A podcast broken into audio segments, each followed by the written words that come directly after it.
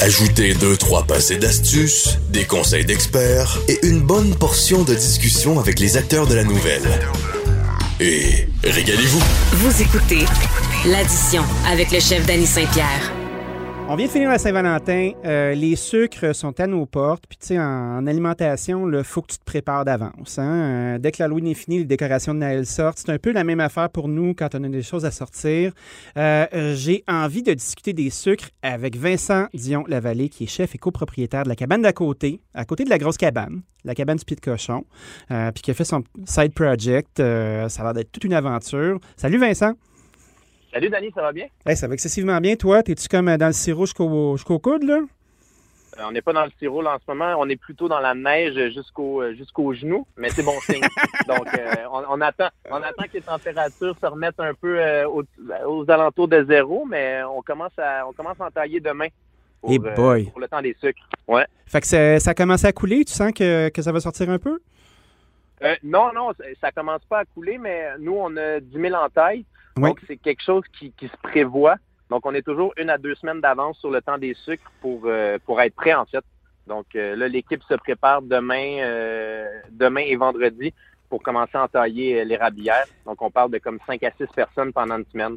Ça a l'air niaiseux comme question, mais tu vois, mon, mon espèce de lapsus de débutant là, fait que je pense qu'on ne sait pas comment ça marche une érablière. On ne sait pas comment ça. Tu sais, comme, euh, citoyen, comme, euh, comme consommateur de caca à la maison, là, qui, côtoie de temps en temps l'érable, puis qui se dit Ah, ouais, c'est le fun, sirop d'érable sur mes crêpes, puis tout ça. Toi, là, dans ta cabane, tu as plein de métiers, des métiers qui se côtoient. Euh, j'ai l'impression que ton chapeau de chef, il contient beaucoup, beaucoup de trucs. Comment ça se vit au quotidien, cette affaire-là? Tu sais, tu parles d'entailler, mais il y a tellement d'affaires qui se passent chez vous, là. Oui, ben, en fait, on, y va une étape à la fois, une année à la fois, puis on prétend jamais, on, on prétend pas être agriculteur, on est des restaurateurs d'abord et avant tout. Puis on apprend encore, mais après avoir euh, fait 12 ans de, de, sirop, je pense que toute l'équipe derrière le sirop d'érable commence à prendre un peu de galon puis d'expertise. Donc on peut dire qu'on devient acériculteur. Puis euh, comme tu dis, les chapeaux, euh, souvent on en porte qui, qui en fait qui sont pas à notre tête. On va juste euh, les, les, moduler puis apprendre à vivre avec, euh, avec les erreurs. Mais tu sais, euh, ça fait partie de la beauté de notre métier. Puis pour vrai, jamais je changerais de, de job pour rien au monde. C'est quoi qui est l'aspect le plus important de votre opération? Est-ce que c'est le sirop? Là, vous êtes producteur de cidre, vous êtes opérateur de deux grosses machines de restauration, vous avez relâché votre boîte des sucres pour le PDC lundi, je pense. oui, c'est quoi votre plus gros vecteur de revenus?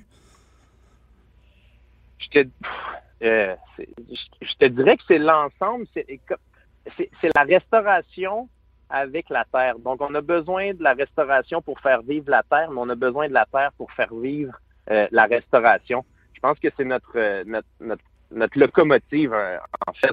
Donc, on ne peut pas se passer d'un ou de l'autre. mais la pandémie fait que tu, remets beaucoup de choses en question par rapport à la restauration. Je pense que toi aussi, tu sais, on a reçu une coupe de claques d'en face, euh, si, on, peut dire de même. Oui, mais c'était. Moi, je pense pas que c'est des mauvaises claques.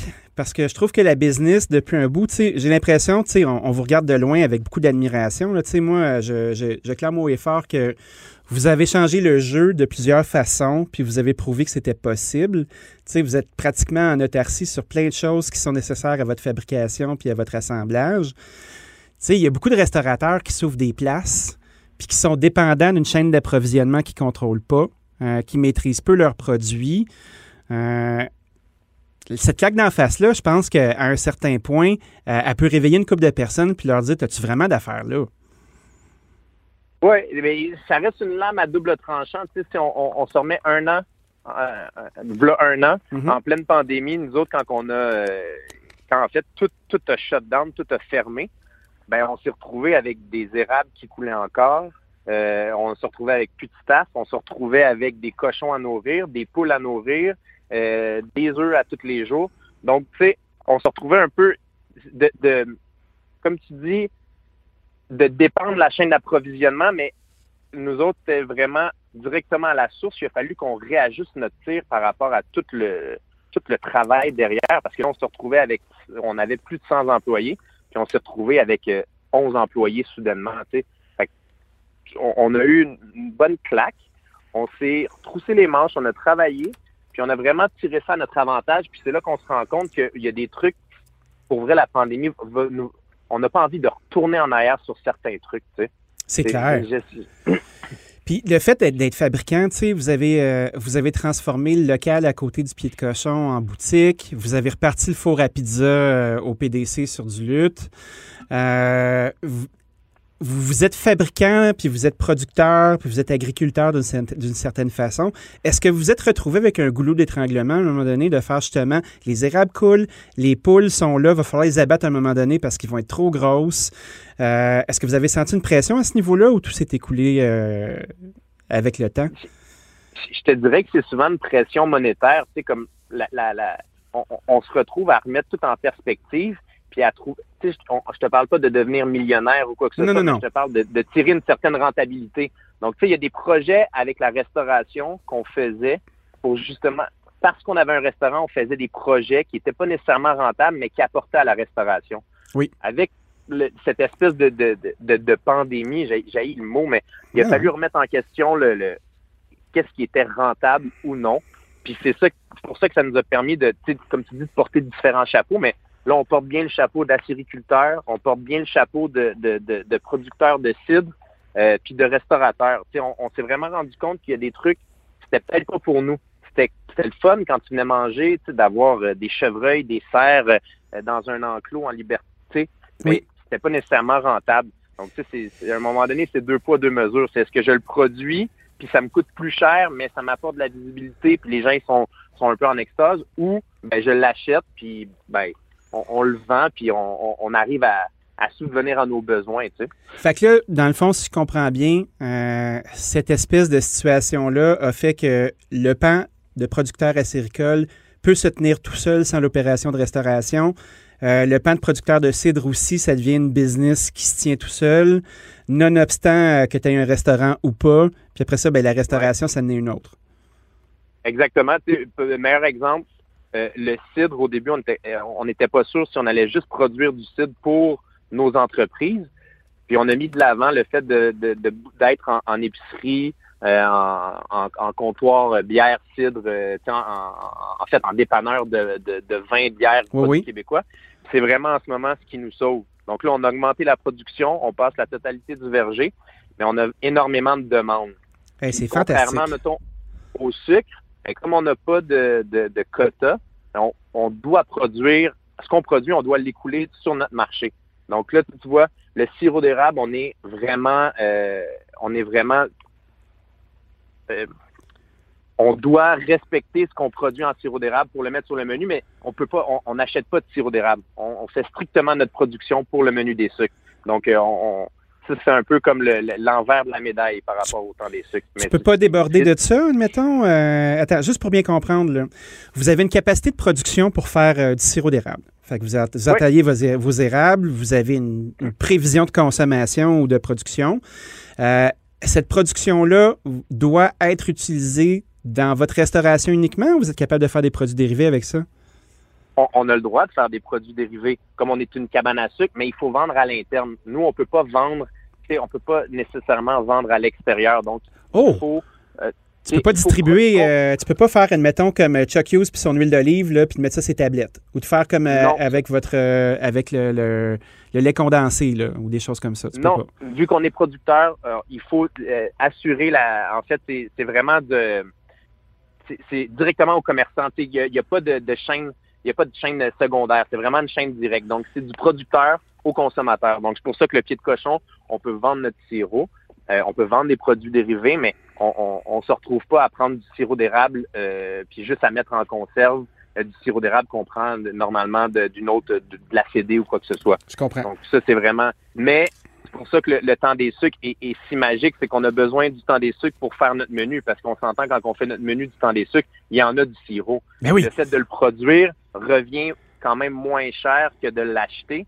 Donc, c'est pour ça que nos menus sont quand même sont plus sont, sont généreux en sirop, on va le dire. Ben oui, écoute, quand tu regardes juste euh, ce qui se passe sur les Instagram, là, qui est comme euh, la quatrième paire de yeux que tu peux avoir dans la vraie vie, là, ça coule à flot. Là, tu vois euh, des beaux reflets dorés dans tout ce que vous proposez, à un prix qui est somme toute raisonnable pour l'ensemble de l'expérience.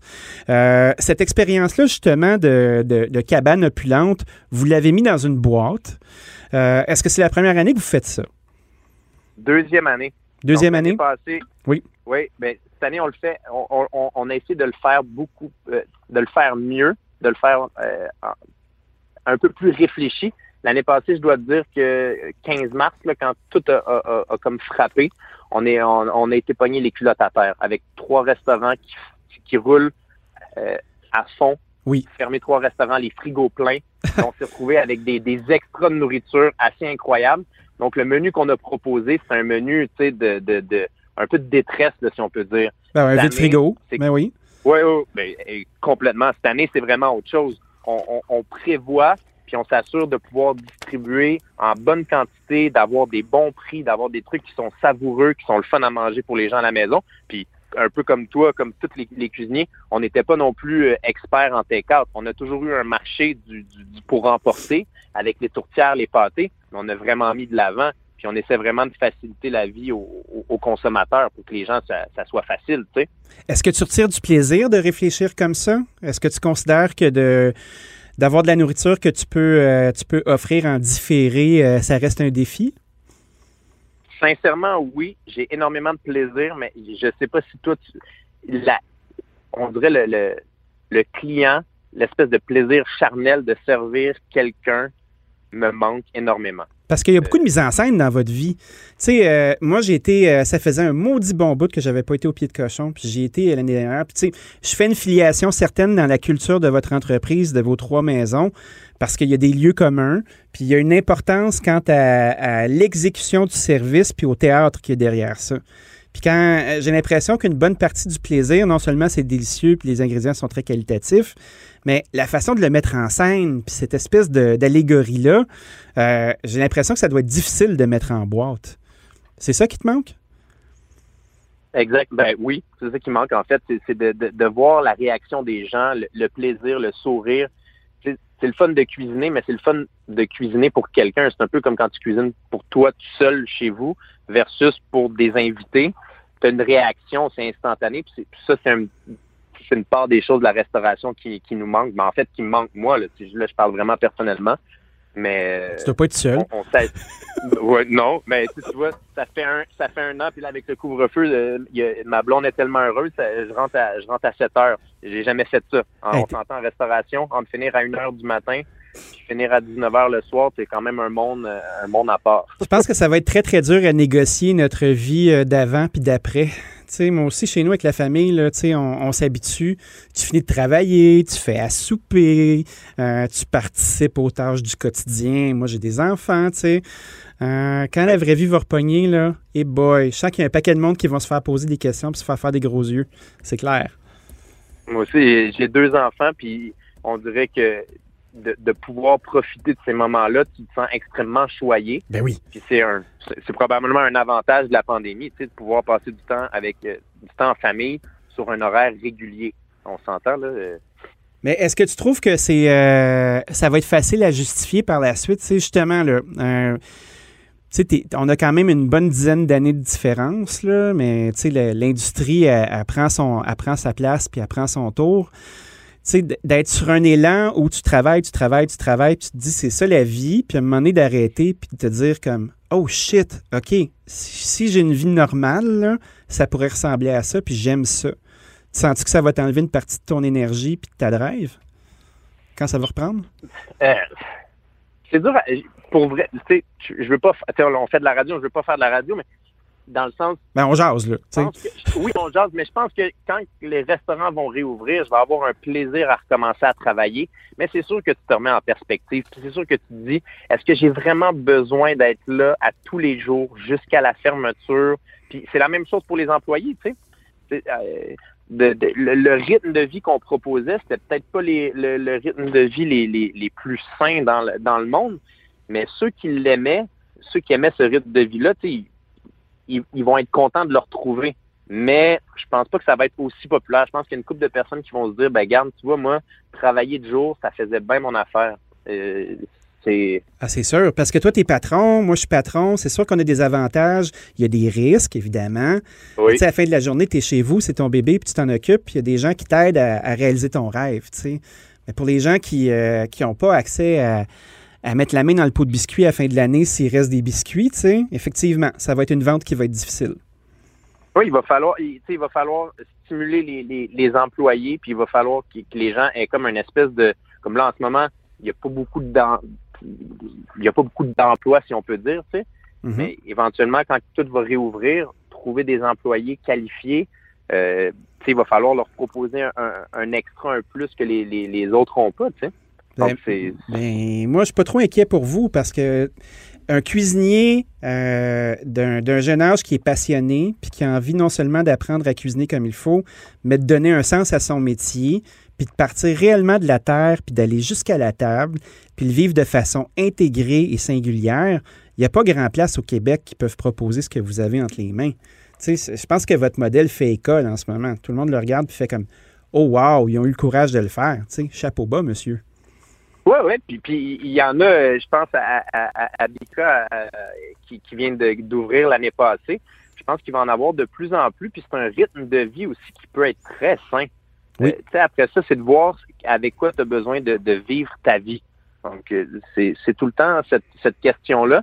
Mais je pense qu'il y a un plaisir aussi à l'espèce de retour à la terre les jeunes sont de plus en plus conscients puis ont un plaisir de ça. Puis on reçoit, il y a des, bons et beaux jeunes chefs et chefs euh, euh, qui, viennent travailler. Puis c'est le fun, c'est motivant pour nous aussi. vous êtes capable de tenir, euh, quelque chose qui est, vraiment complexe puis intangible. Puis vous avez la ferveur du public, puis vous, vous restez motivé. Moi, je trouve ça exceptionnel.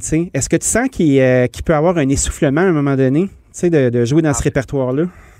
Non, zéro, parce que les, pour vrai, là, si tu disais, mettons, on a une dizaine dizaine d'années d'écart, ben, il y aurait quand même une autre dizaine d'années d'écart avec Martin, puis Martin, euh, qui est rendu à 50, eh ben, il ne sera pas content. 54, Ish. Non, 54. Mais Martin est, pas essoufflé. Ben, il est pas essoufflé. Il est encore ultra présent, ultra motivé. Puis je pense que ça donne un, coup de pied à tous les jeunes qui sont autour. Quand tu quelqu'un de, sa trempe qui est encore dans son entreprise, puis il l'est, tu sais, pas, aussi présent en cuisine comme, euh, comme au, début, mais à sa façon, puis en gestion, je pense que c'est ça qui donne, qui fait une, sacrée motivation pour les autres à continuer puis à, opérer dans une business. En tout cas, moi, tu sais, euh, en, en, étant partenaire avec lui et avec Marc, de voir quelqu'un aussi craqué, mais t'as pas le choix de suivre, tu sais. Ben non, c'est ça, c'est les bases du leadership, là, tu sais, si tu peux pas les, si tu peux pas l'aider par l'exemple, ben ça va être bien ben, ben, dur d'exiger des, euh, des, efforts exceptionnels ou juste une éthique de travail, tu sais. Vincent, on va vous suivre avec grande attention euh, cette année. Je te souhaite un bon début de temps des sucres. Merci d'avoir passé un moment avec nous. Euh, tout le succès qui vous est qui vous est bien mérité. Euh, bon courage. On va penser à vous. je vais penser à toi quand ça va couler. Il va y avoir une petite larme sur le coin de l'œil d'eau d'érable. Merci, salut, man. Merci, Danny. À la prochaine. Bye. Au plaisir. Bye bye.